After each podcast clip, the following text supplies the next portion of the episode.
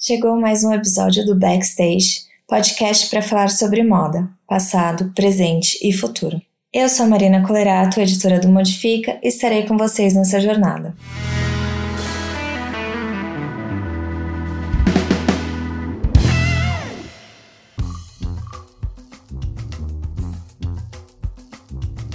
Estamos aqui com mais um episódio do Backstage. Dessa vez quem vai conversar com a gente é a Amélia Malheiros. Amélia tem uma trajetória muito longa que ela vai contar pra gente.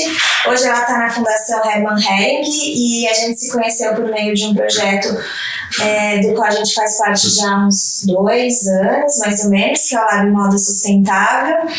E convivendo com a Amélia espaçadamente nesses dois anos, mais intensivamente nos, nos momentos que a gente se encontrou, eu pensei que fazia muito sentido trazer é, ela para conversar e para vocês ouvirem, porque a Amélia tem experiência, tem muita positividade, o que vocês normalmente não estão acostumados nesse podcast, e é muito bom variar é, apesar das oscilações, né? É, então, Amélia, conta pra gente. Agora você está na fundação, mas a sua trajetória é muito longa. Hoje você está muito com esse olhar para inovação, para transformação, é, para essa ativação social e, e, ambiental nos seus, nos seus projetos e tudo. Mas você tem uma trajetória de moda aí que é bastante considerável. Comecei em 79 com 14 anos, naquela época a gente começava logo, né? Se fazia 14 anos, tem uma família muito numerosa, então todas as minhas irmãs e irmãos começamos na mesma empresa, uma indústria têxtil em Santa Catarina que fazia cama, mesa e banho. Então eu tenho 40 anos de trajetória, né? 2019 para cá. Ainda bem que não existe mais o termo velha, né? Porque eu não me sinto nem um pouco velha, aos 55, tendo trabalhado 40 na indústria têxtil. é muito tempo. É, eu acho que a gente fica com uma idade mental fixa, cada, uma, cada pessoa. Não é por escolha, é porque acontece. Eu tenho idade mental de 18 anos. Eu sempre me sinto com 18 anos. Ah, mas você é muito mais é. amadurecida do que, pelo menos eu aos 18 anos. Pois é que não sei se nos meus 18 eu tava numa plenitude, numa felicidade, meu primeiro namorado, uma coisa louca. Então, o fato de eu ser vista como uma pessoa mais para ver copo cheio e positiva, é porque lá dentro de mim, acho que eu sempre estou com essa vontade de viver como quem tem 18 anos, sabe? Ir para a faculdade, abraçar novos conhecimentos. Muito curiosa, eu continuo assim, muito, muito, muito uhum. curiosa, né? muito buscadora ainda sabendo que está tudo dentro de mim, mas eu ainda assim, insisto em buscar um pouco fora dos autores que eu acredito e das pessoas que eu convivo. Então, tem esses 40 anos aí. Na Ering, na companhia Ering, eu estou há 28 anos, 25 dentro da organização e 3 na fundação. Mas a fundação já existe há 84 anos. Quase o tanto que a Ering. É um pouco menos, ela é de 35. Tá. Quando o fundador da Ering teria feito 100 anos de aniversário, obviamente ele já era falecido, a geração que estava lá criou a fundação com um propósito muito nobre, assim, que era distribuir uma parte do lucro para o operariado ter acesso a coisas que só o salário não daria conta como não tinha nem CLT, né, nenhuma lei social, nada que garantisse direito ao trabalhador, era uma vontade né, da companhia, dos seus donos, que o operário tivesse direito a plantar, a ter então um acesso a, a comprar um pedaço de terra, eles falavam até no estatuto, assim, sabe? Uma lambreta, ah, uma vaca, sabe? a gente tem um livrinho bem, amarelo, bem amareladinho, assim, que é a Constituição da Fundação. E aí, quando eu estava me vendo, assim, aos 52 anos, dentro de comunicação corporativa e sustentabilidade, militando nessa área pelo menos nos últimos 15 anos dentro da companhia, a gente olhou para a fundação e entendeu que ela era um diamante mas era um diamante bruto que precisava ser lapidado. A última mudança estatutária, né, nós somos, obviamente, observados sempre pelo Ministério Público, enfim, tinha sido submetida muitos anos atrás, então ela tinha um estatuto lá muito século XX. A gente precisava trazê-la para o século XXI. E aí, eu participei de um processo que talvez me ajudou a construir esse meu propósito, chamado Emera, com Rogério Scher. Rogério foi, foi um executivo de Natura há muitos anos e hoje ele é um coach, enfim, um profissional que ajuda, acho que muita gente a se descobrir. Eu fiquei três dias vivendo numa vivência dessas, né, de grupo, E lá me deu muita vontade, assim, eu no último exercício, depois de ter passado muitas horas em silêncio, muitas horas trocando, muitas horas meditando, enfim, tudo aquilo que a gente faz quando vai para um grupo como esse, você tinha que escrever uma frase para identificar um pouco daquilo né, que você veio para esse mundo aqui para concretizar. E a minha frase saiu assim: que o que eu mais gosto de fazer é conectar e me conectar a pessoas para juntos a gente fazer grandes transformações. E aí falei, não estou mais no lugar ali, sabe? Estava pequena aquela cadeira, enfim, fiz uma proposta olhei para a fundação, busquei um pouco de ajuda fora e fomos ouvir. E aí nós ouvimos, desde da companhia, os gestores, desde a alta liderança até muitas áreas, ouvimos a comunidade do entorno, ouvimos a comunidade dos estados que a companhia opera, ouvimos grupos focais, fizemos quase 47 entrevistas entre grupos e individuais para poder entender o propósito da fundação. As fundações e os institutos, eles passam a olhar não só a transformação social, né, como principal objetivo, mas como elas também podem trazer valor para o negócio, né, uhum. visto Sim. que elas são constituídas por um instituidor, né, uma família mantenedora, ou uma empresa, uma organização, como é o nosso caso. E aí nós encontramos no empreendedorismo de estilo de vida, não é aquele empreendedorismo de ter uma grande ideia na minha garagem, vender minha empresa e ficar rico. Não é, né? Que, uhum. que obviamente tem o seu valor. Mas é aquela pessoa que quer empreender e se desenvolver como empreendedor, como é que a gente pode impulsionar isso num Brasil que precisa tanto de empreendedores, né, de intraempreendedores também, como um, um mote assim, para a Fundação atuar? Então a gente tem dois braços: cultura que trata mesmo da cultura, né, falando de guardar a história da companhia, dos fundadores, das marcas, são 140 anos de história, completados, vão completar agora em 2020, e o outro braço, então, todo trata do empreendedorismo. E aí montamos um plano de negócio, não tem romantismo uhum. na fundação, né? Sim. Montamos um plano de negócio, vamos apresentar para o presidente da companhia, se fazia sentido trazer a fundação para o século XXI, com esses dois tripés, o empreendedorismo e a cultura, olhando para dentro e para fora, para o pilar sociedade, como é que nós poderíamos fazer uma caminhada. E foi aceito o plano, bem aceito, né? constituímos um time. Nesse meio tempo, o museu, que a Ering mantém, já estava com uma caminhadinha boa de seis para sete anos, com um equipamento cultural importantíssimo, de resgate mesmo de uma sensação de pertencimento do catarinense, do blumenauense, à indústria têxtil, que é uma indústria tão forte no nosso estado, né? Santa Catarina ocupa aí mais ou menos o segundo lugar no cenário nacional em produção têxtil. Então, foi um presente, assim, para mim, é, poder sair de uma de um olhar de dentro, né, que eu estava na companhia, para ocupar essa cadeira na fundação, com um time tão maravilhoso, tão pequenininho, né, porque nós somos poucos. A gente brinca que a gente é startup da cultura. Sim. Porque tem que fazer tudo com pouco recurso, Sim. tudo. E a gente tem algumas liberdades que a companhia talvez não tenha pelo seu tamanho, pela sua importância, que é fazer alguns exercícios, né? A gente brinca de prototipar algumas coisas, algumas caminhadas, algumas ações que para uma grande empresa é mais difícil. Sim. Então você pode usar um pouco, experimentar, é, com responsabilidade, enfim, porque você também carrega o nome né, da sua instituidora, mas você tem essa liberdade e você tem um olhar para a transformação social.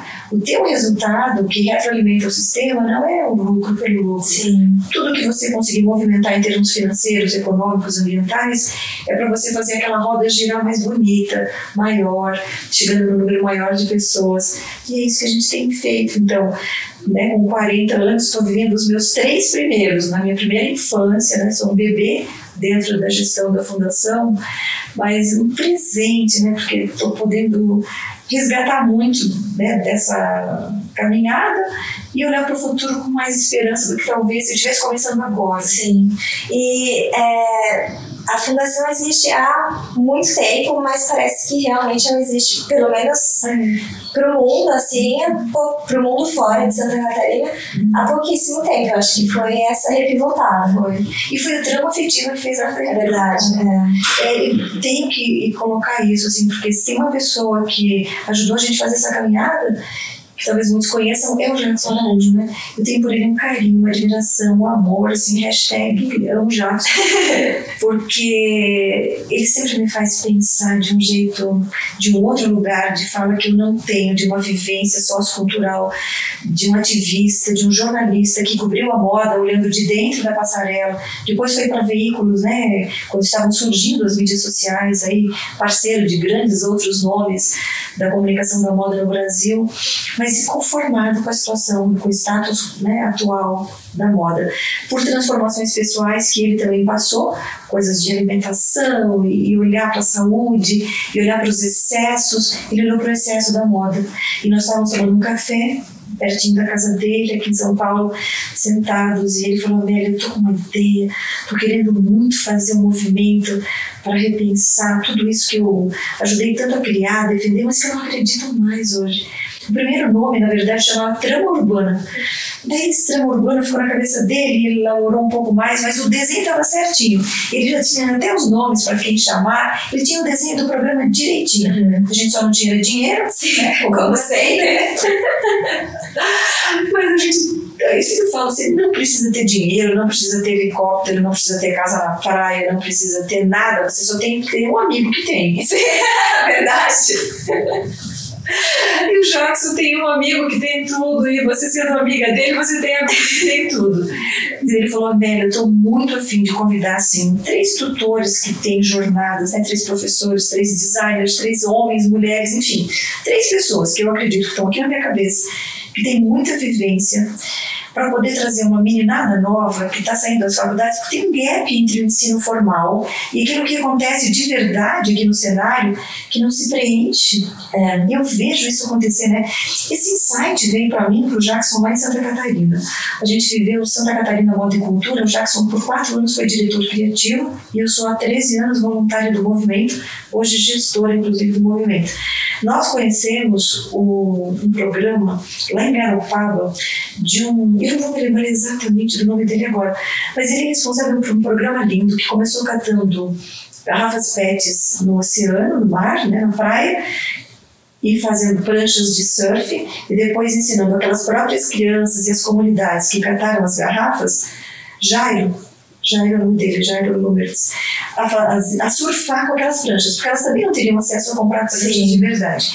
Quando Jackson viu lá, muitos anos atrás, 2012, eu acho, 11, esse programa acontecendo de verdade, com volume já, com escala, muita garrafa PET saindo, muita prancha, muita criança surfando, ele ficou muito impactado. Ele falou, Vera, me deu um insight tão legal de a gente fazer isso olhando para a moda. O que a gente pode transformar? Tem tanto lixo, tem tanta sobra. As empresas né, lidam com coleções que precisam durar ciclos cada vez mais curtos, porque parece que o consumidor quer tanta novidade. E o que a gente faz com tudo isso que sobra dentro dos portões das, das nossas empresas e das nossas organizações? Olhando para isso tudo, é que nasceu daí o trama afetiva. Porque daí a gente começou a faltar que tinha um elemento entre o urbano que não, não talvez não complementava toda a nossa visão, que é a visão do ser humano no centro desse processo todo. Sim. E a gente trouxe, o Jackson trouxe essa materialização no formato de afeto.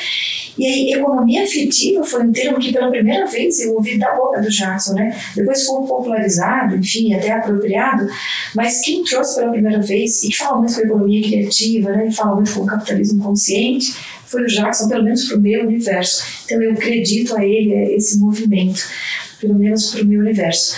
E aí fizemos então o primeiro ano, o trama afetiva com financiamento próprio da fundação, que não daria tempo de alcançar né, outros recursos.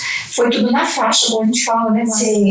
E para quem que ele ligou? Ele ligou para o Marcelo Rosenbaum, para o Alexandre Herkovich e para a Patrícia Centurion, três nomes incríveis do relacionamento deles de longa data, pessoas que tinham verdade, para comunicar, tinham vivências. E é assim: chama a Luquinha, Luca Bom, parceira de todos os anos do Jackson, chama a Lívia, Lívia Salomone, que tinha trabalhado também em grandes agências, estava atuando com o Jackson em vários programas. E a gente fez um, um bem bolado lá, todo mundo deu um pouco de si, fizemos o primeiro trama afetivo, foi maravilhoso. Que, que, a gente trabalhou? Recebemos os resíduos da companhia, o jeans que sobra né, na operação de corte, os pedaços mais pequenos que vão realmente ser um problema para serem administrados no meio ambiente, porque não tem preço de venda, não, uns pedaços muito pequenos. E durante dois meses, mais intensamente juntos, duas semanas, porque dois meses foram as capacitações nos ateliês, né? Esses nomes que eu falei, mas duas semanas as pessoas ficaram juntas no, no galpão do Roseval, criando uma coleção a partir do lixo têxtil da companhia.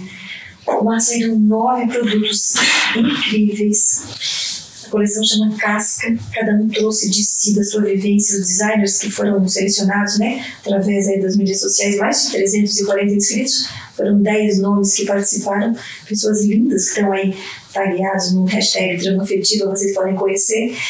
E os produtos que nasceram, é, assim, esteticamente lindos, o design maravilhoso, o triângulo, a melhor parte, com mais estabilidade encontrada ali na modelagem, deu origem à coleção, então ela toda conversa entre si, são vestíveis para casa e, e para roupa mesmo. E foi um problema, projeto foi lindo, mas a gente viu que ele era muito maior do que a gente pensava. Não era sobre apropriação do resíduo têxtil, era sobre transformação de pessoas. E aí, nesse viés né, de transformar pessoas pelo afeto, pelo pertencimento, o que a gente descobriu foi que, ao trazer um grupo de mães, um grupo de costureiras chamado Cardume de Mães, de Taboão da Serra, aqui, que lateralmente, lá dentro do trama afetiva, contribuíram tanto quanto né, o Alexandre, o Marcelo, a Glaê, enfim, os nossos designers mais incríveis, a Itiana, né, que foi sim da primeira turma do Revoada, Itiana Passetti é, a gente entendeu que tinha algo muito grandioso e a gente passou a batalhar para inscrevê-lo nos programas de incentivo à cultura. Isso aconteceu em 2016. Em 2017, o Trama ele ganhou o Brasil. Menina, com essa rede de relacionamentos tão poderosa que a gente tem, né, as conexões tão lindas que acontecem, quando a boa vontade é, ela é colocada e a boa intenção é, é realmente colocada para o universo, nós fomos para o Meca Inhotim, fizemos uma exposição nós fomos para a MAD, a maior feira de design colecionável das Américas, aqui em São Paulo. Nós fomos para o YouTube Space, no Rio. Nós fizemos talks em mesas em todos os lugares possíveis e imagináveis. Nós fizemos exposições itinerantes desses nove produtos do Trama Afetiva pelo Brasil todo. E muita gente ficou falando, que coisa incrível, né? Quando você coloca o olhar do design, o poder da transformação, isso não pode parar mesmo. Aí conseguimos em 2018 inscrever no PROAC aqui em São Paulo.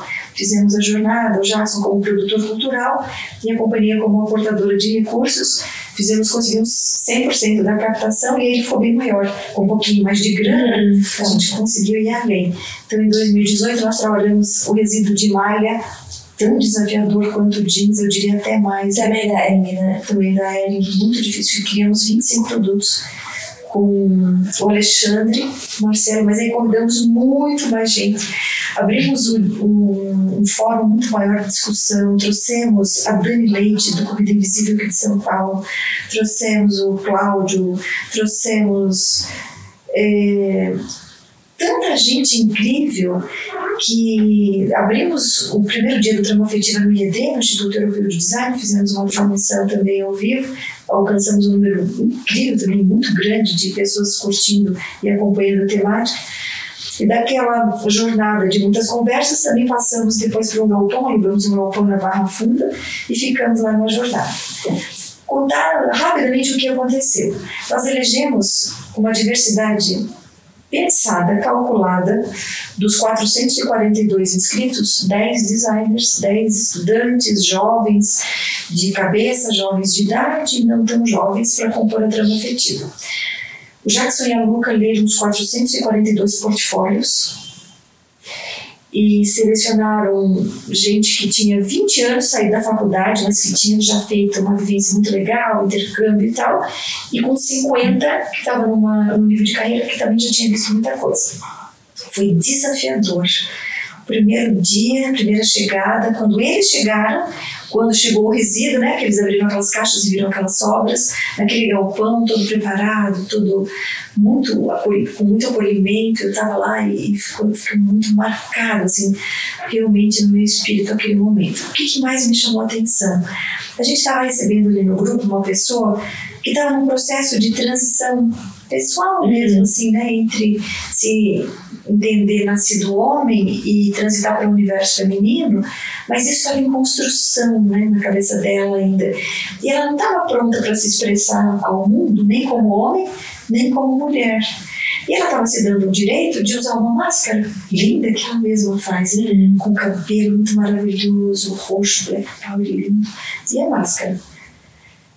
Mas ninguém conseguia nem olhar direito, porque você encara uma pessoa num lugar que não é esperado encontrar alguém com uma máscara, você fica desconfortável porque você tem preconceito, você julga, você tem curiosidade, mas você está num ambiente que te convida a ouvir, a refletir, a ter um pouco mais de sensibilidade. E eu fiquei muito curiosa para saber quem era aquela pessoa. No primeiro, na primeira oportunidade, eu falei, Jackson, quem é? E ele me contou a história, eu fiquei querendo saber mais e me apaixonei pela Isa, assim. Essa pessoa que está nesse processo de transformação. Tudo aconteceu muito rápido, né? Naquelas quase duas semanas, dez dias de vivência. Todos os dias eles ficavam o dia inteiro juntos, fazendo jornadas, desde conhecer o CEAGESP com a Dani, entender que a sobra de um alimento pode virar um prato de alta gastronomia, que é uma proposta também que ela traz que tudo que é lixo pode ter um valor inestimável para a sociedade quando você né, traz de volta com outro ciclo. Então, no dia seguinte ao, encontro deles no Galpão da Barra Funda, eles já foram para o CEAGESP. No CEAGESP, na madrugada, você encontra é, pessoas que estão ali né, trabalhando naquela dura realidade de carregar caixa, muito peso, que não estão acostumadas a ver, assim como nós também não estamos, uma pessoa né, Sim. com aquela roupa, com aquela máscara. E ela foi muito, é, acho que maltratada ali, se a gente pode usar uma palavra de verdade, o que aconteceu, foi muito ridicularizada, talvez, chamou muita atenção para um lado muito negativo. E no dia seguinte ela não apareceu no campo, ela não voltou para a trama. E nós todos estávamos assim com o coração nas mãos, eu, o Jackson e o Luke a Lívia nos ligando, criamos um grupo do WhatsApp para entender: será que a gente interfere? Será que a gente respeita o momento dela? Porque ela também, de certa forma, então tirou a oportunidade de uma outra pessoa né, para estar nessa trama, mas mais do que tudo a gente não queria perder aquela diversidade, queria entender como aquele universo dela em construção ajudaria a própria trama, porque também é um processo né, de construção conjunta. E o Jacques falou: olha, eu acho que eu vou me dar o direito, então, de fazer uma ligação, de perguntar e de colocar nossa solidariedade pelo momento que ela viveu ontem. De dizer que nós nos sentimos muito, mas não tinha como revidar, não era no espaço. Sim, não adianta também, não tem. Não adianta, você tem que né, tratar, acho que com acho que com outro olhar. E o Jackson fez isso. E foi muito bom, sabe? Porque ela recebeu, acho que ela estava esperando esse afeto, esse carinho. No outro dia ela voltou, então ela perdeu o sol no dia do drama. E ela teve uma participação linda, incrível, transformadora e que nos transformou. No último dia, no evento de encerramento, ela fez uma performance maravilhosa e eu virei assim, uma fã desse processo de respeitar, entender que nós, seres humanos, enquanto cada um né, no seu microambiente, na sua individualidade, no seu corpo, em primeiro lugar, temos o direito de viver esse processo na nossa velocidade, no nosso tempo, na nossa expressão podemos nos comunicar como a gente achar importante para o mundo, né? Sim. Enfim. E o outro paralelo assim, foi trazer uma pessoa que tinha uma experiência incrível, uma ampla costura, já tinha vivido tudo dentro da, né, de grandes empresas, mas que num núcleo tão jovem, porque o trama trouxe pessoas né, entre 20 e 30 ali, muito jovens, estava se sentindo velha. Uhum, e ela também teve um desafio de fazer parte e não como professora, porque ela não estava ali para ensinar ninguém, e sim para construir junto. Que, de novo, é um papel de quem, falando né, da sustentabilidade, de quem tem um olhar para o tema com um pouco mais de consciência, consistência, acesso à informação, vivência pessoal, não pode julgar que o outro, por não ter tido acesso, né, precisa ser menosprezado ou diminuído. Não é um processo do ensino à moda antiga. Uhum. Um professor que fala e um aluno que simplesmente acorda e obedece. Não é sobre isso mais, né?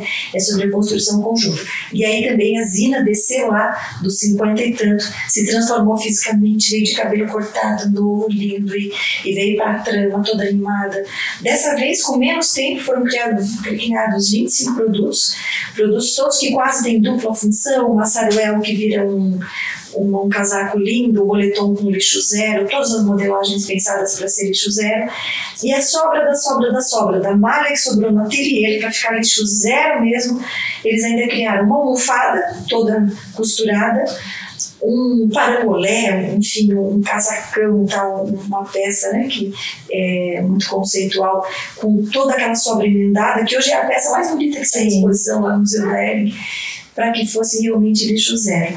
Deixou um aprendizado incrível de que você pode pensar o produto quando ele nasce, para que ele possa ter um ciclo mais inteligente, que você consegue melhorar os encaixes, que na indústria textil tem oportunidade. Se você não está querendo olhar a sustentabilidade pelo lado de abraçar a árvore, Olha pelo lado de perder menos dinheiro. Sim. Olha pelo lado da economia do É, porque tecido custa, né? Tecido custa, gente. Água custa, é. químico custa muito, né? Toda matéria-prima, todo recurso custa. Mão de obra custa, né? É. Mão de obra escassa, custa, rara.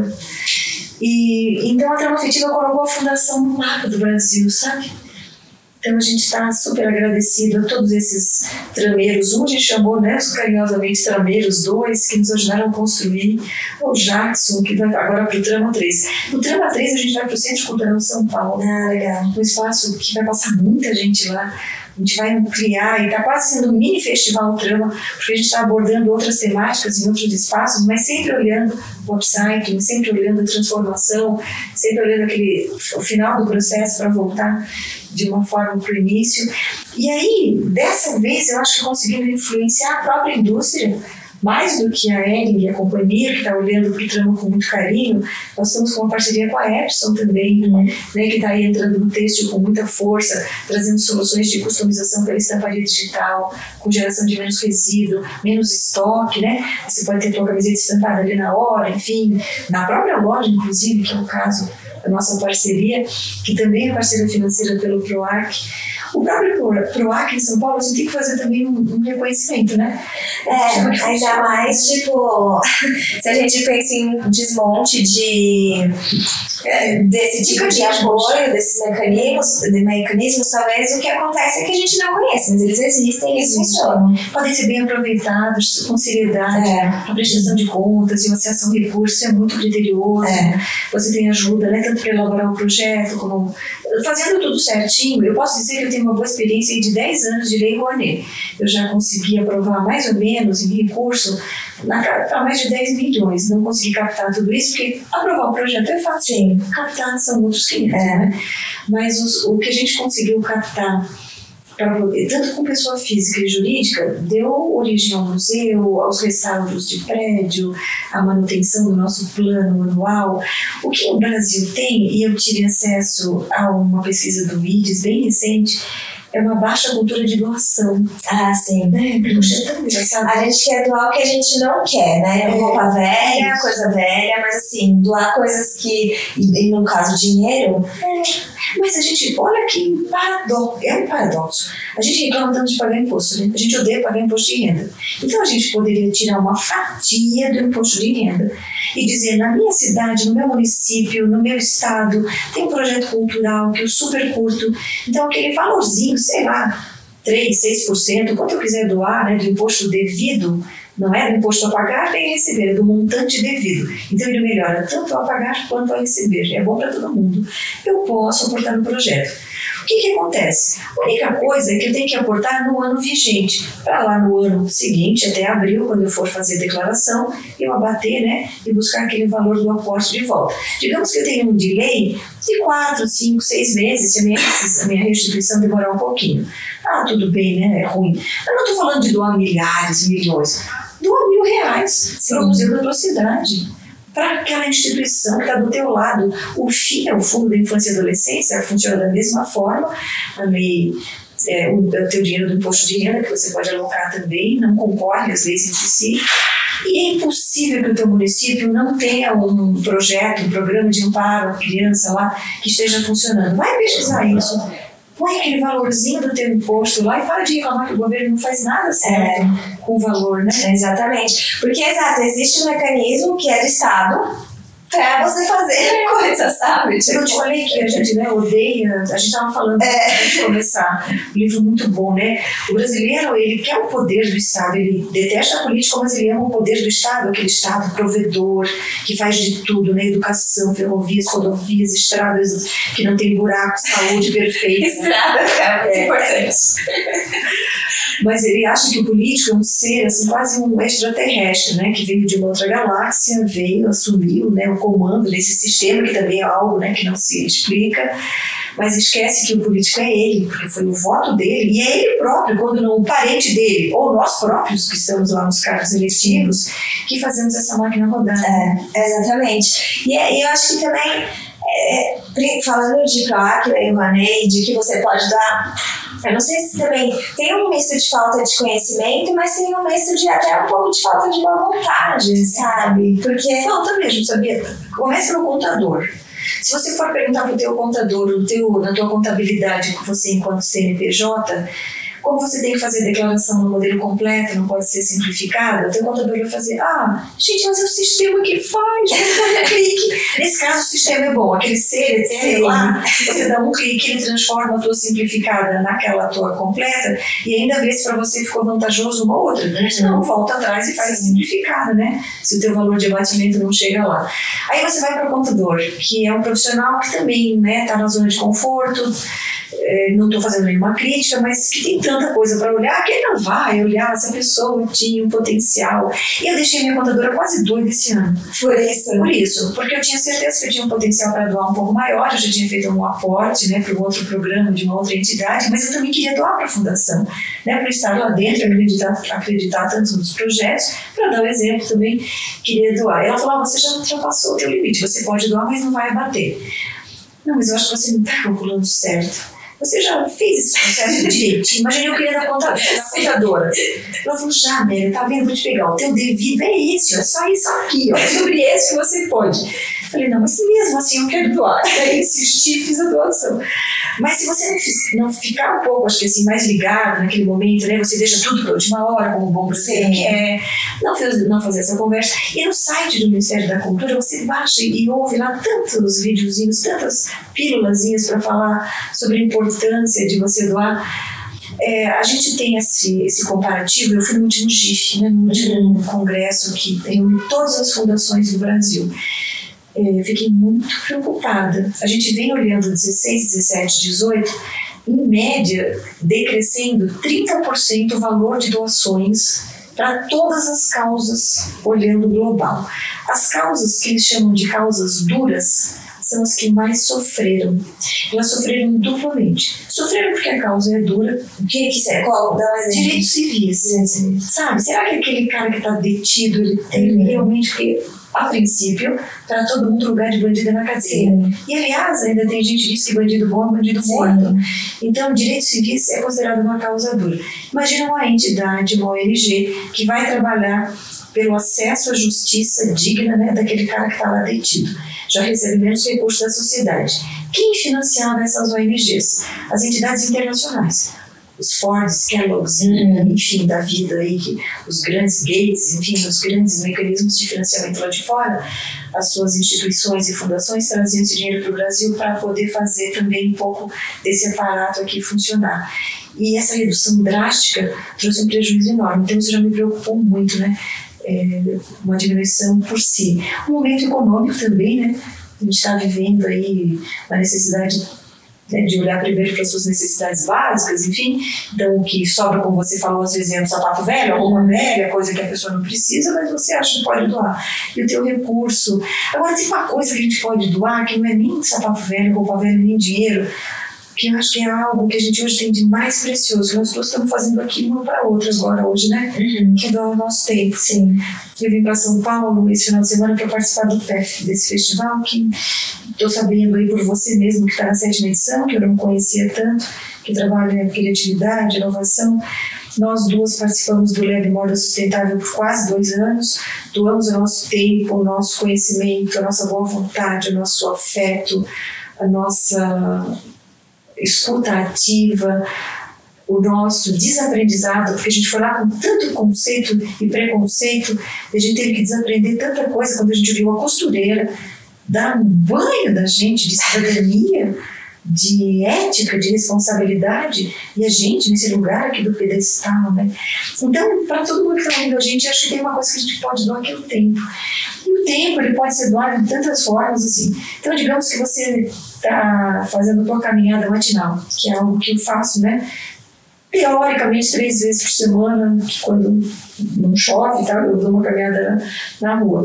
Eu saio com uma sacolinha para juntar o lixo. Você viu que, inclusive, é, isso é um novo esporte? Não. Chama. É verdade. Agora eu não vou lembrar exatamente o nome. É, eu, enfim, eu vou escrever, eu vou achar a matéria uhum. e vou colocar aqui no, na pauta, mas que é um esporte que, inclusive, existe um baixo assinado para que ele venha para as Olimpíadas de 2020, alguma coisa que vai ser na Califórnia, uhum. que é você fazer o seu esporte, seja correr, seja caminhar, enfim, que você está fazendo ao ar livre, né?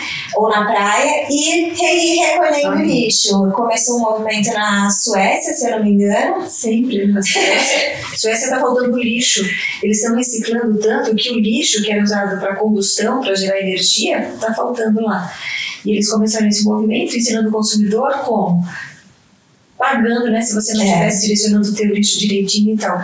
Eu comecei esse movimento de catar lixo lá caminhando, brigando com o marido porque ele não queria que eu catasse lixo caminhando. Ele falava, você é louca, você não. Como que a gente não tem nem cheiro para colocar Sim. o lixo que você está encontrando? Daí que a gente teve essa sacola e tal, enfim, para levar para casa e fazer daí descarte certo, porque era muita latinha, muita garrafa, muito isopor. Pior é isopor, né? Porque a latinha, a garrafa, você facilmente Sim. chega lá no teu prédio, no nosso é certinho, tem os recipientes, mas isopor, o lixeiro não leva. Não. Você não consegue desovar, é difícil isopor.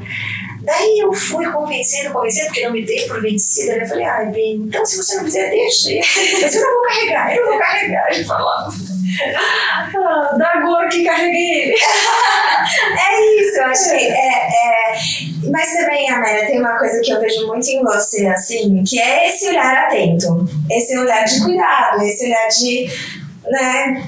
Que, na real, assim, a sociedade como um todo, as pessoas não têm. Que era o que a gente estava falando também, de, por exemplo, a gente andar em lugares que, em tese, não faz nenhum sentido as pessoas estarem jogando lixo na rua, que são bairros nobres, ou até mesmo dentro de festivais de inovação e tal, ou lixo no chão, ou lixo fora da lixeira. É... Porque, assim, lá, as pessoas não têm uma atenção a nada além do. Acho que de correr contra o tempo, né? É. Vou te falar o que eu penso sobre isso fiquei pensando e refletindo, a gente até já falou um pouquinho né, em outras ocasiões. Como eu fui uma filha muito cuidada, assim, né, dentro da humildade das condições da minha família, eu fui vista, ouvida, sentida, né? Tive pais carinhosos que se preocupavam comigo, com o mínimo, nunca faltou nada. A gente tinha tudo do pé, né? A banana do pé, a goiaba do pé, a fruta, e foi assim que a gente viveu, sobreviveu e se desenvolveu eu trago esse cuidado para mim. Então, qual eu acho que é a chave da mudança do ser humano? Uns cuidarmos dos outros. Quando a gente parar de julgar, que é algo que o ser humano faz tão bem, né? Que poderia fazer bem menos, mas a gente julga todo o tempo todo.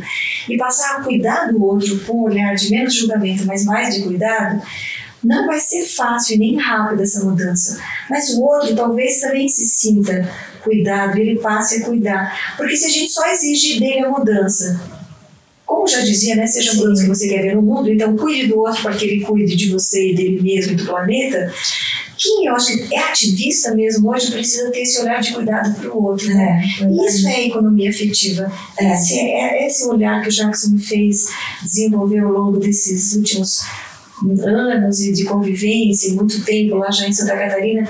Santa Catarina é um estado único também. As têxteis de lá se uniram e desde 2005 elas caminham juntas, com as suas deficiências, dificuldades, juntas assim, não juntas, né? Que eu gostaria, porque né, junta mesmo, eu acho que, olha, vou te falar, não sei nem com quem se a gente já está junto com a gente mesmo, hoje em dia eu já estou bem feliz, porque junto com o próximo está um desafio. Sim. A gente está sempre a um celular de distância, É. né? Mas a gente está num movimento participativo, colaborativo em alguns temas que são dores comuns. A gente coloca na mesa, tem coragem de olhar, não se vê mais como concorrente. O tema agora é economia circular. A gente está olhando para a possibilidade de olhar nossos desperdícios, lixos, sobras, tanto no processo como no pós-uso. Algumas mais adiantadas, outras não. Então, estamos fazendo debates e oficinas, workshops e projetos pilotos mesmo pequenos, contratando gente que já tem caminhadas em outros setores, porque a moda é sempre um pouco atrás, né? Né, sempre, é verdade. Lenta e atrás. É. Rápida para lançar produto. É isso que eu ia falar, né? A gente, enquanto indústria, todo mundo é, ai, nossa, é moda porque é vanguarda, porque é isso, que é aquilo, mas na rede produtiva, não, né? Na rede produtiva a gente está no século XIX ainda. Uma aceleradíssima de um lado, mas fala de revolução 4 pronto. É, Indústria 4.0, revolução industrial, e eu acho que está na 1.0, assim, né? Eu achando que tudo é inesgotável, que. E a 4.0 para mim não é sobre máquina, sabe? É, Não é sobre robotizar, não é sobre expurgar o ser humano, é sobre justamente o contrário disso, assim, é sobre trazer o ser humano para o centro de verdade e que aquela informação é que gere o, o início do processo. Então, quando eu te conheço, eu sei o que você quer e eu posso fazer um produto que possa te atender melhor. Não sei, pode falar de série do Netflix? pode. O Arif. Sim, cinema. Aham. Eu vi 10 capítulos em dois dias, primeira temporada toda já acabou. Razoável para boa, assim, para muito boa. O dilema é de uma startup, uma startupeira, e ela tem uma irmã que quando jovem morre porque tem uma doença não detectada, que poderia ter sido detectada. Caso a análise fosse feita com um outro olhar da medicina, individualizado. Ela ficou num senso comum, não foi diagnosticada a tempo, morreu. Essa jovem protagonista da série, ela fica com aquilo na cabeça, se torna uma cientista, se dedica a isso, monta essa startup de garagem e vai para o mercado buscar investidores anos de camela, camela, camela, nada, nunca consegue nada de dinheiro, até que ela cai nas mãos de uma tubarona lá, de um, enfim, uma Shark Tank da vida, que é a Renée Zellweger, Sim. super bem, magra demais nesse série. Jesus, a mulher é um palito, linda, uma atuação bem incrível, e ela oferece uma super grana, assim, muito dinheiro, muitos bilhões de dólares. E a série toda fala sobre um pouco isso, assim, sabe? As escolhas. E se, né? E se eu conseguisse individualizar aquele tratamento para você? Se a medicina me permitisse, e aí é que entra a Revolução 4.0, entender o teu DNA, o teu complexo sistema, e eu pudesse te oferecer saúde e não cura para doença. Sim. Antes da doença, É. eu te ofereço saúde. Então, a série é um pouco sobre isso, é linda. E aí, a moda e a indústria 4.0, quando você realmente entender o sentido do que é o fast fashion, não é isso aí. Uhum. Fazer moda rápida, barata, Pra jogar no lixo. no lixo. É entender o comportamento único de um consumidor e trazer para uma indústria que sempre fez em escala, em massa. É um grande desafio para a gente ter que fazer uma estampa. Sim. Porque a gente faz milhares de estampas, né? Exatamente. Mas fica a dica da série. Mas sabe que você está falando, eu fiquei pensando muito que é, a revolução 4.0 também tem que ser nossa, de pessoa. Porque eu vejo, se a gente for pegar a medicina, é, foi se compartimentalizando, não era tão compartimentalizado, foi se compartimentalizando e de repente as pessoas não descobrem o problema porque elas estão no compartimento ao invés de virar a pessoa. totalmente isso. Isso é design thinking, né? É. Total. É ficar em contato com o todo. Eu vi um case sobre inovação que eu achei muito legal. Walmart tem lá fora uma rede menor, que eu não vou lembrar o nome agora, depois também posso procurar e depois te mando o case para compartilhar. E conta o seguinte, que uma caixa no supermercado tinha uma filha com síndrome de Down, que chegou para buscar a mãe junto com o pai um pouco antes do mercado fechar. E é, a mãe não pôde sair logo na hora, né? Porque tinha horário para cumprir. Porque aquela criança ficou muito irritada. Alguns tipos.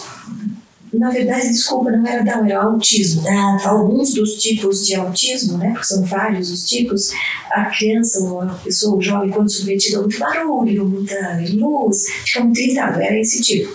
naquele supermercado. Então a criança começou a gritar, gritar muito, muito, muito, muito. E um gerente poderia ter feito duas coisas, né? Poderia ter dito: olha, leva tua filha para casa, vai mais cedo hoje, você está dispensado.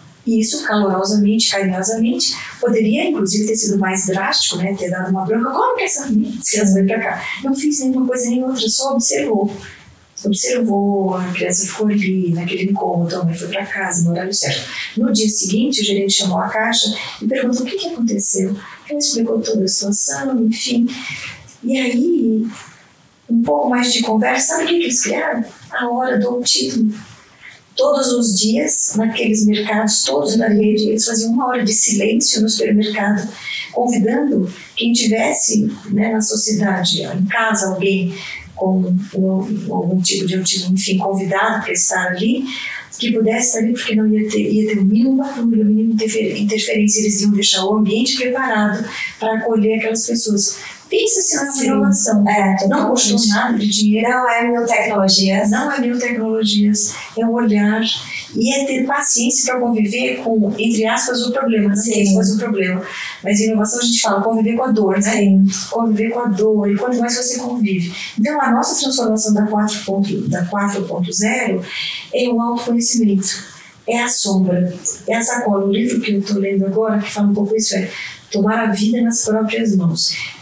Faz uma comparação do desenvolvimento do ser humano nos setênios, tem uma base antroposófica muito interessante que eu estou começando a descobrir agora, muito novo tudo isso para mim, então ainda não posso falar sobre o tema, não tem nenhum mistério, não é nada muito elaborado, mas como se você fosse estudar a tua bibliografia com muita atenção, entendendo que, que quem já estudou antes de você sobre isso sabe o que acontece do 0 ao 7, do 7 aos 14, dos 14 aos 21 e assim vai. E que você espelha as fases anteriores em fases né, para frente. Então, muitas coisas que você vive hoje são questões aqui dessa tua infância, da adolescência, dos teus primeiros anos de adulto, que você não deu atenção, não observou, jogou para tua sacola interna, para tua mochila, que alguns chamam de sombra. Nada, uma gaveta proibida. As gavetas, milhares de gavetas aí abrir essas gavetas e a nossa Revolução 4.0. Ah, é, é, e você sabe que você falou isso, e aí eu tava lembrando do André, do Carolhal, que é nosso amigo em comum, e que às vezes quando eu tô muito desesperançosa, você perguntou se eu oscilava, e quando eu tô muito, muito desesperançosa, eu lembro do último livro dele, que é O Vivo ao Fim, e que fala um pouco sobre essa necessidade de going down total, para a gente realmente quebrar. E você encontra isso também um pouco, que nele tem os fluxos dos 4 mil anos, e a cada 4 mil anos, essa coisa toda. E que a gente vive também, de certa forma, um processo inédito, que é falar sobre autoconhecimento que nunca foi falado, que sempre foi desprezado e que é, não era uma coisa importante e que agora a gente está vendo que é isso que molda a gente enquanto pessoa e, enfim, na sociedade, né? Então, como eu sou mais velha, né, vou falar lá dos anos 80. Nos anos 80 a gente falava autoajuda. Ah, porque a gente é achava que a ajuda vinha de fora. Verdade, faz então, como as pessoas na Ering me chamavam? A menina dos livros da autoajuda. Era verdade, porque teve o boom dos livros da autoajuda. Luiz Rey. Sabe, eu sou do time da Luiz Rey o corpo tem suas razões, o corpo fala, enfim, e daquela leva toda, né, daqueles pensadores todos lá dos anos 80, a gente foi evoluindo na autoajuda, entendendo que ajuda, né, não estava no outro, enfim, era só você se conhecendo, conhecendo as suas reações. Depois, quando eu, agora, recentemente, fui fazer uma vivência também de programação neurolinguística, também curiosa, assim, sabe? Nada para atuar na área, nem sei para que eu faço tanta coisa. enfim, fiz os dois primeiros níveis, o starter e o practitioner, né? não fiz o master. Mas já deu para aprender uma coisa.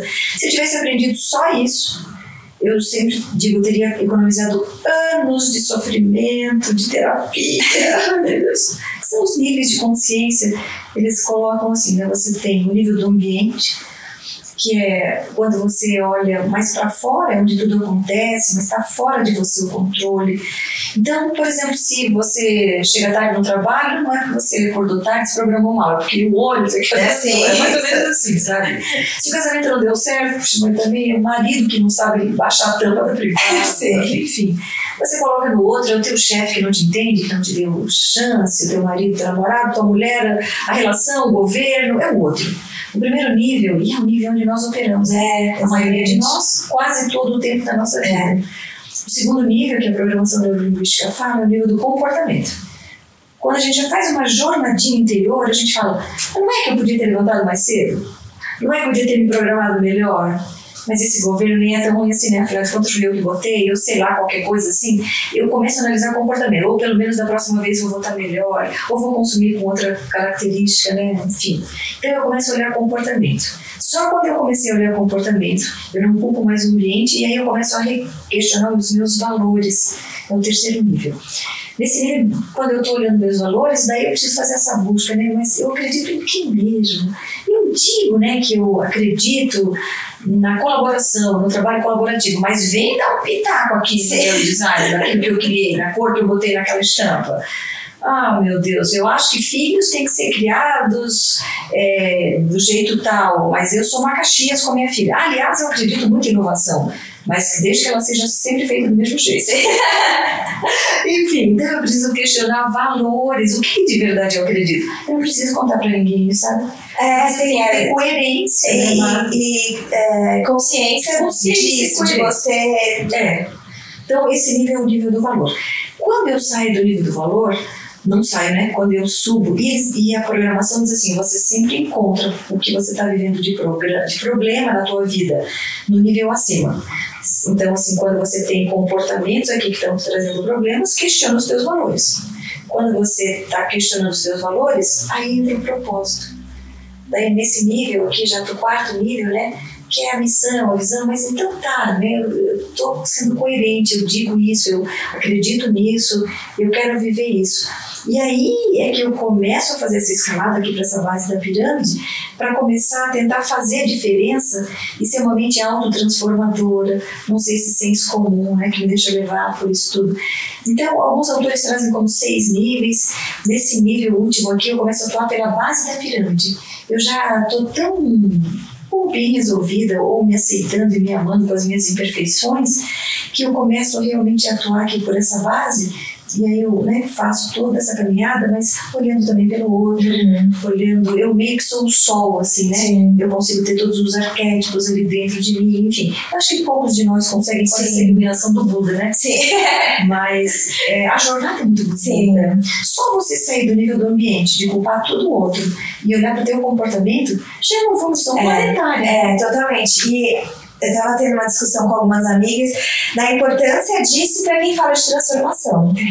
Porque às vezes a gente está num núcleo, num cluster, falando sobre transformação, transformação e mudança e ativismo de diversas formas, mas a gente está nessa base bem base que na verdade, cara, a gente não vai conseguir nenhum tipo de transformação se é só do outro se não é a nossa. Nossa, meu Deus, acredito demais nisso. E, e, a gente tem vários embates, né? E aí por isso que a gente vê tanta briga de egos dentro dos ativismos, é, dentro dos ativismos e desses movimentos de transformação e tal, porque é isso. Se a gente não olhar para essa pirâmide que você acabou de falar, não tem a tal indústria 4.0 na, na gente. Esses níveis neurológicos aí da PNL me ajudaram muito. Eu nem me lembro mais de muito conteúdo que eu aprendi, enfim, né? Tem tanta coisa bacana. Ela foi muito mal interpretada, assim, nos anos 70, quando veio trazida para o Brasil, é. que é, assim, também uma forma muito manipuladora do outro, né? Quanto mais consciência tem e menos consciência o outro tem. Ah, sim, é. Quando você tira uma programação para colocar outra programação, qual é essa outra programação sim. que vai entrar? Né? Eu tenho um amigo muito consciente, assim, o Edson Amaro, um buscador, e ele disse: Olha, Maria, não faço muita coisa aí, não, desses gurus que se apresentam. A minha programação é ruimzinha, mas é a minha, assim, tá sentada aqui. Eu não sei como que tá aqui dentro. É, é, ficar atento, porque é isso, a gente também tem. É, e aí a gente vê vários gurus caindo também, né? É, nossa. Que é muito bom. As meninas do vale, umas coisas, né? É, exatamente. É, e a Maria, falando pra gente já ir pro final, me conta o que a gente estava falando sobre esperança ou não esperança e como é que a gente flutua nisso. Mas você tem essa trajetória que pode te dizer se a gente realmente está saindo de algum lugar e indo para outro que é mais promissor do que a gente já esteve. Tanto a indústria da moda, que acho que você tem essa vivência, às vezes eu fico com o sentimento de que estão muito devagar, né, que é essa questão da urgência, ou às vezes eu falo muito isso, eu, eu, falo assim, às vezes eu tenho a percepção de que essas coisas estão mudando para que elas continuem exatamente do jeito que elas estão. Ótimo. tipo, eu tô 360 exatamente no lugar. Exatamente. E o quanto, né, assim, você tem essa, você teve essa cadeira de executiva dentro de uma indústria, né, dentro de uma empresa corporativa e tal que tem isso, às vezes a gente na moda não, não acha que é tudo uma, um glamour, né? Mas a gente tem um grande corporativismo dentro, principalmente do varejo e tal. E agora que você está na fundação, você já viu muita coisa. Dá para dizer que tem, tem assim realmente esses movimentos de transformação reais e que você tem observado dos anos 70 para cá, enfim, como é que é? Tem que me perguntar isso todos os dias, porque a minha resposta muda a cada dia, tá? e ela muda por pequenas coisas. Eu sou uma otimista de plantão e eu tenho visto coisas que eu não esperava ver. Eu tenho visto empresários cujo termo sustentabilidade não cabia nem na boca, porque não sabia o que era e achava a balela do século, mais uma palavra que nunca vai ser compreendida viverem jornadas pessoais, como você acabou de dizer, que hoje são exemplos para mim e são muito perto assim do meu núcleo, que eu reputo assim, nossa, são hoje os meus inspiradores. Mas eu estou muito mais para Brené Brown, assim, para vulnerabilidade absoluta. Sim. Então, cada dia eu tenho um olhar. Tem dias que eu eu estava tão desanimada há pouco tempo atrás, vendo movimentos muito lentos nessa coisa da economia circular, a gente querendo fazer coisas mais rápidas em Santa Catarina. Sabe o que aconteceu que me provou que o ser humano é, é uma coisa inédita mesmo, né? Nós começamos uma reunião, do nada, numa associaçãozinha que a gente tem lá, assim, de quatro, cinco amigos. Um faz parte do núcleo da associação do sindicato tal, outro faz parte do núcleo tal. Nem todos da moda. Games, animações, moda, vários setores da economia criativa. O tema que um tinha na cabeça, só um, Marlon, era da Playmovie, era Será que Santa Catarina tem que ser mesmo esse estado tão industrial? A gente não podia ser um pouco mais criativo, assim, se unir aqui. Ele sempre teve essa inquietação. Menina, em três meses a gente conseguiu unir um grupo de, eu acho que mais de 40 voluntários. As reuniões se tornaram constantes. Nós fizemos agora, no último dia 12 de maio, um encontro com a turma do Maurício de Souza Produções, com os dois executivos que foram para Santa Catarina. Colocamos 800 pessoas no auditório falamos do tema com propriedade, esses 15 setores da economia criativa que nós detectamos lá dentro do nosso grupo começaram a se olhar, se respeitar. Puxa, eu contrato para fazer o meu audiovisual lá não sei aonde. Que trabalho lindo que você tem aqui. A gente tem um exemplo que é a Belly Studios, uma empresa de animação que faz desenho, o Boys e Rufus, uhum. que passa na TV aí, na, no Disney Channel, enfim, passa na TV a cabo, é feito fenomenal por esse núcleo, né? Uma empresa que está fazendo 20 anos esse ano e os criativos são todos de lá. E a gente se reconheceu, assim, né? Tão legal, podendo impulsionar os negócios. Daí, naquela semana, eu estava na semana mais desanimada, no dia do evento, caiu uma chuva. Eu falei, meu Deus, né? não vem ninguém hoje. Eu sei, os palestrantes de longe e tal. Naquele auditório lutou. E depois ninguém ia mais embora. A gente fez um network, uma ativação, ficamos num, né, numa conversa tão boa. O grupo do WhatsApp, o, o, grupo mais ativo que eu já participei, já estamos com outros encontros marcados, a moda presente, mas outros setores da economia presente. Então, eu acho que depende muito do quanto você se dá também para ver essa transformação acontecer. Quando você se ilumina no teu momento de apagar a velhinha, porque quando a minha está quase apagando, vem alguém que dá uma sopradinha uhum. lá na brasa e, e, faz ela crescer de novo. E pode ser né, alguém dentro do teu núcleo, dentro da tua casa, um abraço né, de alguém que te aconchega, alguém que te desafia, um gestor que te faz olhar, escuta, mas essa conta não fecha, precisa ver o tripé aí, o, agora, né, o pilar da cultura também, porque sustentabilidade é muito mais do que né, isso foi entendido no passado e tal. Então eu gosto dos dois olhares, do crítico, do caloroso, do amoroso, e acho que os pequenos movimentos têm sido feitos do indivíduo para fora. Tem papel para todo mundo, tem um grande papel para as indústrias. Eu não tiro de nenhuma forma a responsabilidade das indústrias, que são né, as que têm como objetivo final o lucro, o, enfim. O Estado, como a gente estava falando também, não pode se eximir porque está ali para isso, né? foi constituído para isso.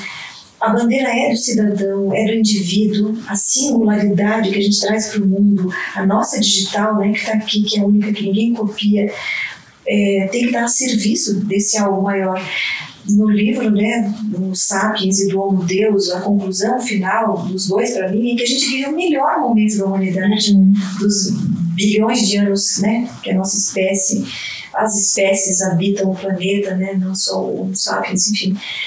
É, e se a gente quer, né, nesse contexto de ter conseguido ar, água, a terra, abundância, todo esse ecossistema que a gente está vivendo agora, a gente não olhar para isso com amor, com cuidado, a gente não vai merecer isso uhum. eternamente. Já ficou claro, né? Sim. As mudanças, as mudanças climáticas, as interferências tecnológicas, os avanços, as questões sociais, todas estão dadas. Não é mais futurologia, não é mais ficção científica é tudo dado, são constatações para cego ver, né? É, não é mais ideologia. Né? Negar é ideologia, aceitar é tipo ciência, né? Então eu posso dizer que tenho visto assim, mais copo cheio e, e mais luzes se acendendo e mais pessoas vindo para o entendimento de que primeiro precisa haver essa busca interna, olhando para a sua casa, olhando para aquilo que pode fazer, participando né, do seu núcleo primário e tentando influenciar o núcleo secundário com a fala, cada um do seu jeito. Não coloco também assim, ah, porque todo mundo fala os jovens, as crianças que já estão vindo aí, os índicos e tal. Não, é de todo mundo. É, de Elas todo estão com oitentinha. Exatamente. Um planetinha respirando o mesmo ar. É. Né? E é isso, tipo, se a gente for pensar, que nem você falou. É, falando do seu marido na segunda profissão com 50 anos, ainda tem mais 40 para ver bastante tempo, né? E é isso, de a gente não é só os jovens, porque, cara, a gente ainda vai viver também mais bastante tempo. E viver, viveremos como, né? Com quais profissões? Exatamente. Isso, obviamente, é um outro podcast maravilhoso aqui, porque para a gente falar que profissões viveremos, que soft skills, né? Que comportamentos, né? Que não serão mais só a engenharia, a ciência, matemáticas exatas, que outros comportamentos a gente vai precisar adquirir para alcançar profissões que não estão inventadas, indústrias que não estão criadas, é, porque essa indústria desse que todos nós queremos trabalhar, desse ambiente lindo, bacana, cheio de valor, não existe. Não existe. Quem cria somos nós, no dia a dia, né? É. é, isso é um grande desafio se a gente for pensar em moda e que sempre foi sobre produto e colocar um monte de produto em massa, em escala, e agora olhar para você enquanto empresa, enquanto pessoa criadora, estilista, whatever, nesse universo é muito desafiador mesmo, porque o que, que a gente vai fazer? O Jackson fala muito isso, sabe? Ele fala assim, moda, mas sobre produto. Aliás, o André fala belíssimamente isso, né? Aprendi demais com o André, sou fã, assim, incondicional, né? O primeiro livro dele me transformou muito. E o Jackson também, eu tenho os dois em alta conta por isso.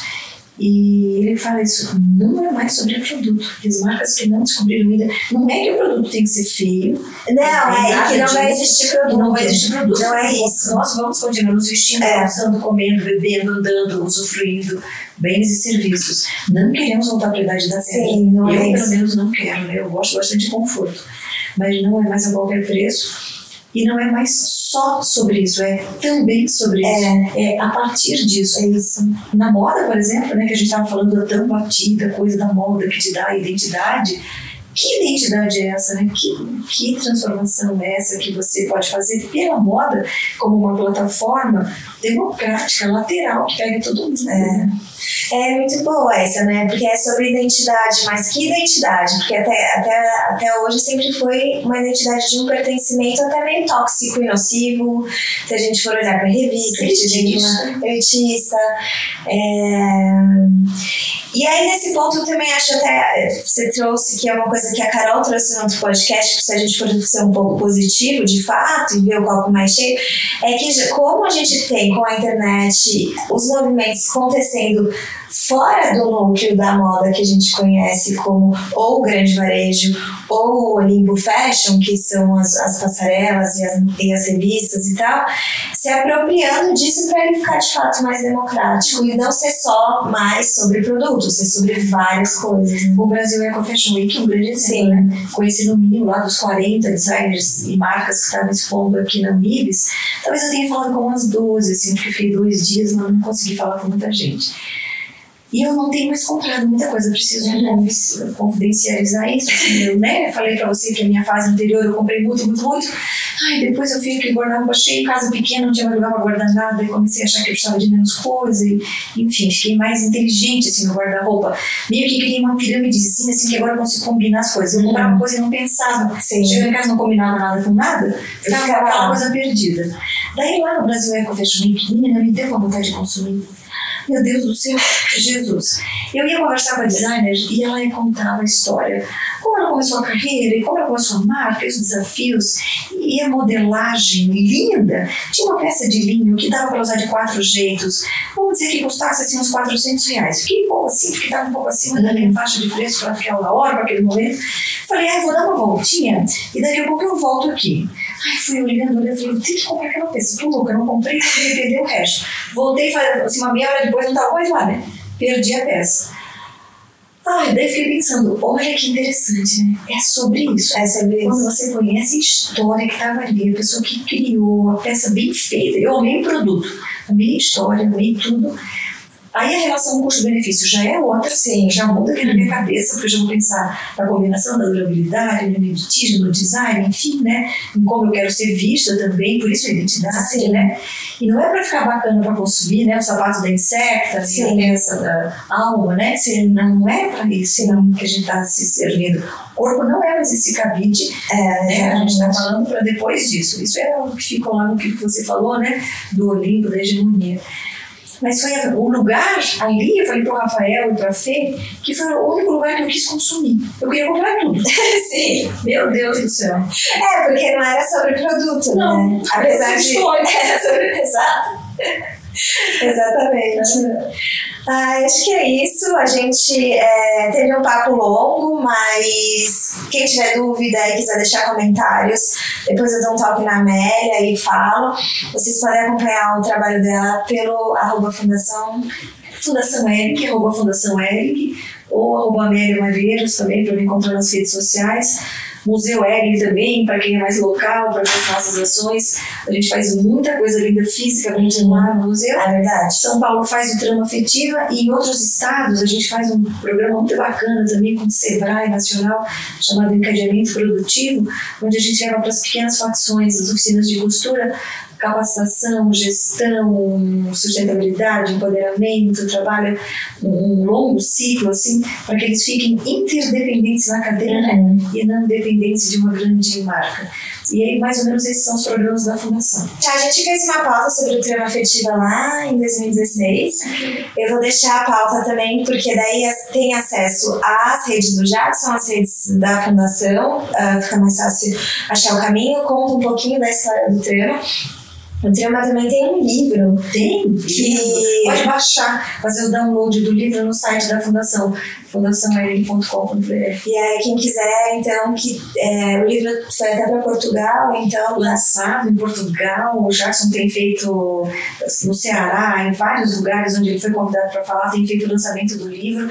Nós convidamos os autores do livro, são os trameiros, né, uhum. os designers e os pensadores, enfim, que nos ajudaram na trama. E ficou lindo, lindo, lindo, lindo, muito reflexivo, assim. E não só olhando para a moda, sabe? Sim, olhando para o lixo de forma geral, para o desperdício, olhando para os movimentos, para o ativismo, olhando para desde a comida até, enfim, outros cenários e eu fiquei muito orgulhosa de. E o livro, além de ser baixável, também tem escolas públicas, né? É foi distribuído, foi distribuído também em senais, bibliotecas, foi uma grande quantidade, uma tiragem boa. Essas coisas todas que o mecanismo da lei possibilitou. Sim. No primeiro ano, como não tivemos o recurso, não foi possível. Nesse livro, né, já já gerou. E também os conteúdos das aulas que os tutores davam ficaram todas abertas e ficaram né, uhum. o tempo todo abertas para quem quisesse acessar depois. Então, é, é isso que a tecnologia Sim. possibilita, né? Exatamente. Bom, Amélia, obrigada de tirar esse tempo que você está aqui em São Paulo, enfim, conversar com a gente. E até o próximo backstage.